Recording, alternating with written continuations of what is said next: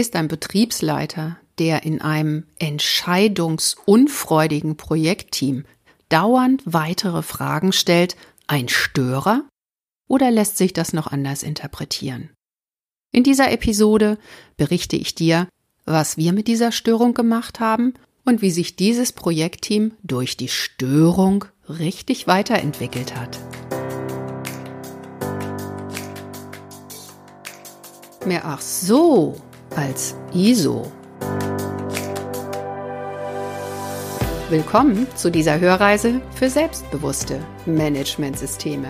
Hier geht es darum, wie Menschen und Managementsysteme ticken und bremsen und wie du sie gut und wirksam miteinander verbindest.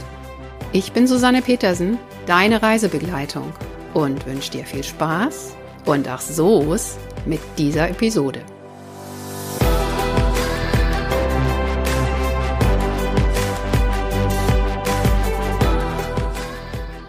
Ja, hallo, da bin ich wieder.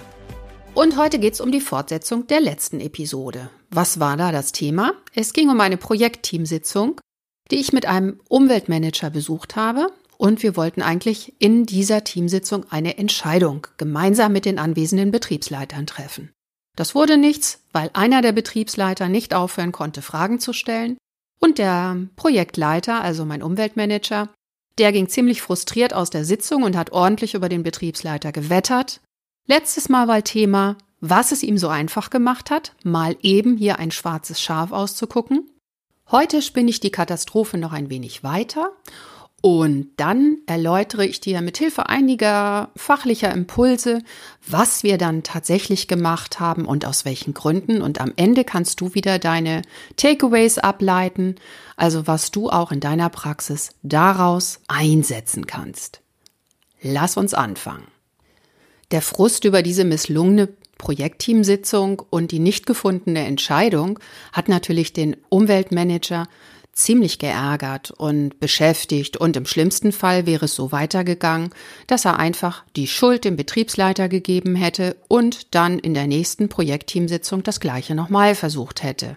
Immer mit dem Bild vor Augen, dass mit diesem Betriebsleiter sowieso nicht gut Kirschen essen ist, dass man mit dem auch nicht konstruktiv und ergebnisorientiert schnell vorankommt. Du darfst dir selber ausmalen, wie das dann weitergegangen wäre. Mit dem Wissen um die mentalen Shortcuts haben wir dann nochmal die Kurve gekriegt und haben uns einfach mal zusammengesetzt und das Ganze analysiert. Zunächst mal haben wir es geschafft, diesen ärgerlichen Widerstand, diese Störung, die ja den Umweltmanager so geärgert hat, einfach anders zu interpretieren. Und zwar als konstruktiven Beitrag zum Arbeitsprozess. Wir haben also den Weg geschafft von der persönlichen auf die sachliche Ebene und auf die Art und Weise dann auch eine ganze Menge gelernt. Außerdem, und das ist sicherlich eine weitere Episode wert, ist es in Projekten, wo es um Neuerungen geht, um neue Verfahrensweisen und Prozesse, um Veränderungen im Unternehmen, ganz normal, dass erstmal mit Skepsis reagiert hat. Das nennt man im Change-Jargon auch Widerstand. Und Widerstand ist ganz normal, denn Menschen reagieren auf Neues und Dinge, die sie nicht einschätzen können, erstmal eher vorsichtig. So schützt man sich als Mensch. Neues zu machen, Neues zu lernen bedeutet immer auch erstmal Unsicherheit. Und in einem Umfeld, wo es verpönt ist, Fehler zu machen, kann das ganz schön schwierig werden. Außerdem haben wir uns gesagt, dieser Betriebsleiter, der stört nicht, sondern der will was von uns, der will mitmachen, der will mitgestalten, der will auch Verantwortung übernehmen. Deshalb stellt er Fragen. Dann haben wir uns nochmal gefragt, und das ist jetzt klassische Besprechungsvorbereitung, was war denn eigentlich unser Ziel in dieser Besprechung? War es wirklich das Ziel, die Betriebsleiter mit Informationen zu beliefern und am Ende unsere vorgeschlagene Entscheidung abnicken zu lassen? Und zwar relativ schnell klar, dass das eigentlich nicht der Grundgedanke dieses Projekts war. Denn die Betriebsleiter sollten ja für das, was wir dann verabschieden, auch Mitverantwortung tragen. Sie waren in diesem Genehmigungsmanagementprozess involviert und sollten das, was in diesem Prozess festgeschrieben war, tatsächlich ja auch tun. Wir waren relativ schnell klar, dass es hier nicht um einen einseitigen Monolog, also um reine Information gehen sollte, sondern tatsächlich um Diskussion und echte Zusammenarbeit. Und dann kam die Frage auf, waren wir denn an der Stelle schon so weit, wirklich eine Entscheidung zu fällen? Waren die Betriebsleiter schon so weit? Waren sie ausreichend informiert, auch über den Sinn und Nutzen des Verfahrens? Und waren sie auch bereit, hier eine Entscheidung über das genaue Wie zu fällen? Hier wurde uns klar, dass auch die Zusammenarbeit im Projektteam eine Art Prozess ist, eine Art gemeinsamer Lern- und Problemlöseprozess.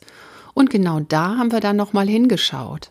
Problemlöseprozesse haben auch eine relativ einheitliche Struktur.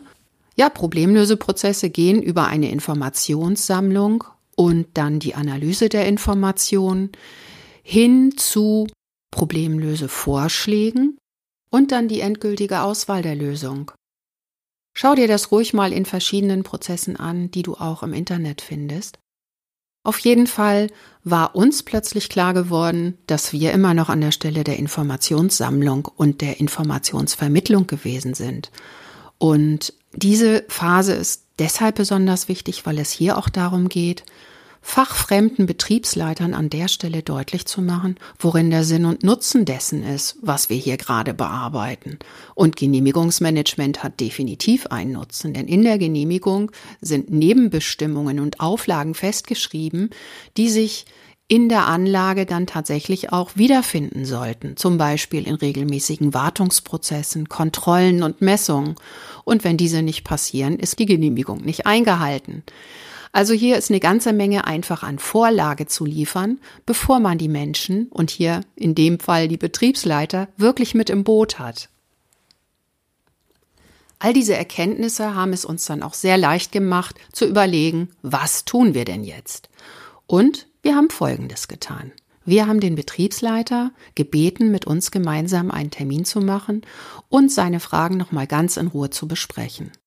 Zunächst war der Betriebsleiter ein bisschen erstaunt, denn der Kollege Umweltmanager hatte ihn noch nicht so oft besucht, aber er hat sich schnell bereit erklärt und wir haben zwei Stunden intensiv gesprochen. Wir haben seine Fragen aufgenommen, manche konnten wir sofort klären, andere haben wir wieder mit ins Projektteam genommen, weil die für die anderen Betriebsleiter sicherlich auch interessant waren und er hat sogar einen Mitarbeiter mit in die Besprechung geholt, um uns nochmal an einigen Punkten deutlich zu machen, wo unser ausgedachtes Verfahren wohl möglich nicht allzu betriebsnah wäre und wo seine Mitarbeiter sich höchstwahrscheinlich genötigt fühlen, Abkürzungen oder Umwege zu gehen, um dem gerecht zu werden. Das hat uns nochmal deutlich gemacht, dass hier vielleicht auch ein bisschen Know-how fällig ist, das wir gar nicht einsehen können. Mehr dazu findest du übrigens in der Episode 5, in der geht es um die Mitarbeiter, falls du sie noch nicht gehört hast. Nachdem wir jetzt die Fragen und Einwände des Betriebsleiters ausführlich besprochen hatten, sind wir dann wieder abgezogen mit dem Vorsatz, die Impulse und die noch offenen Fragen ins Projektteam einzubringen. Vor dem Betriebstor sagte dann der Umweltmanager zu mir, der kann ja richtig nett sein. Ja, tatsächlich war es am Ende so, dass wir nicht nur wertvolle Impulse und Informationen erhalten haben im Betrieb, auch die persönliche Zusammenarbeit zwischen dem Betriebsleiter und dem Umweltmanager hat sich entspannt, denn wir haben ihn mit seinen Fragen und Bedenken ernst genommen. Mit diesem Päckchen zurück im Projektteam hat sich natürlich auch dort einiges geändert.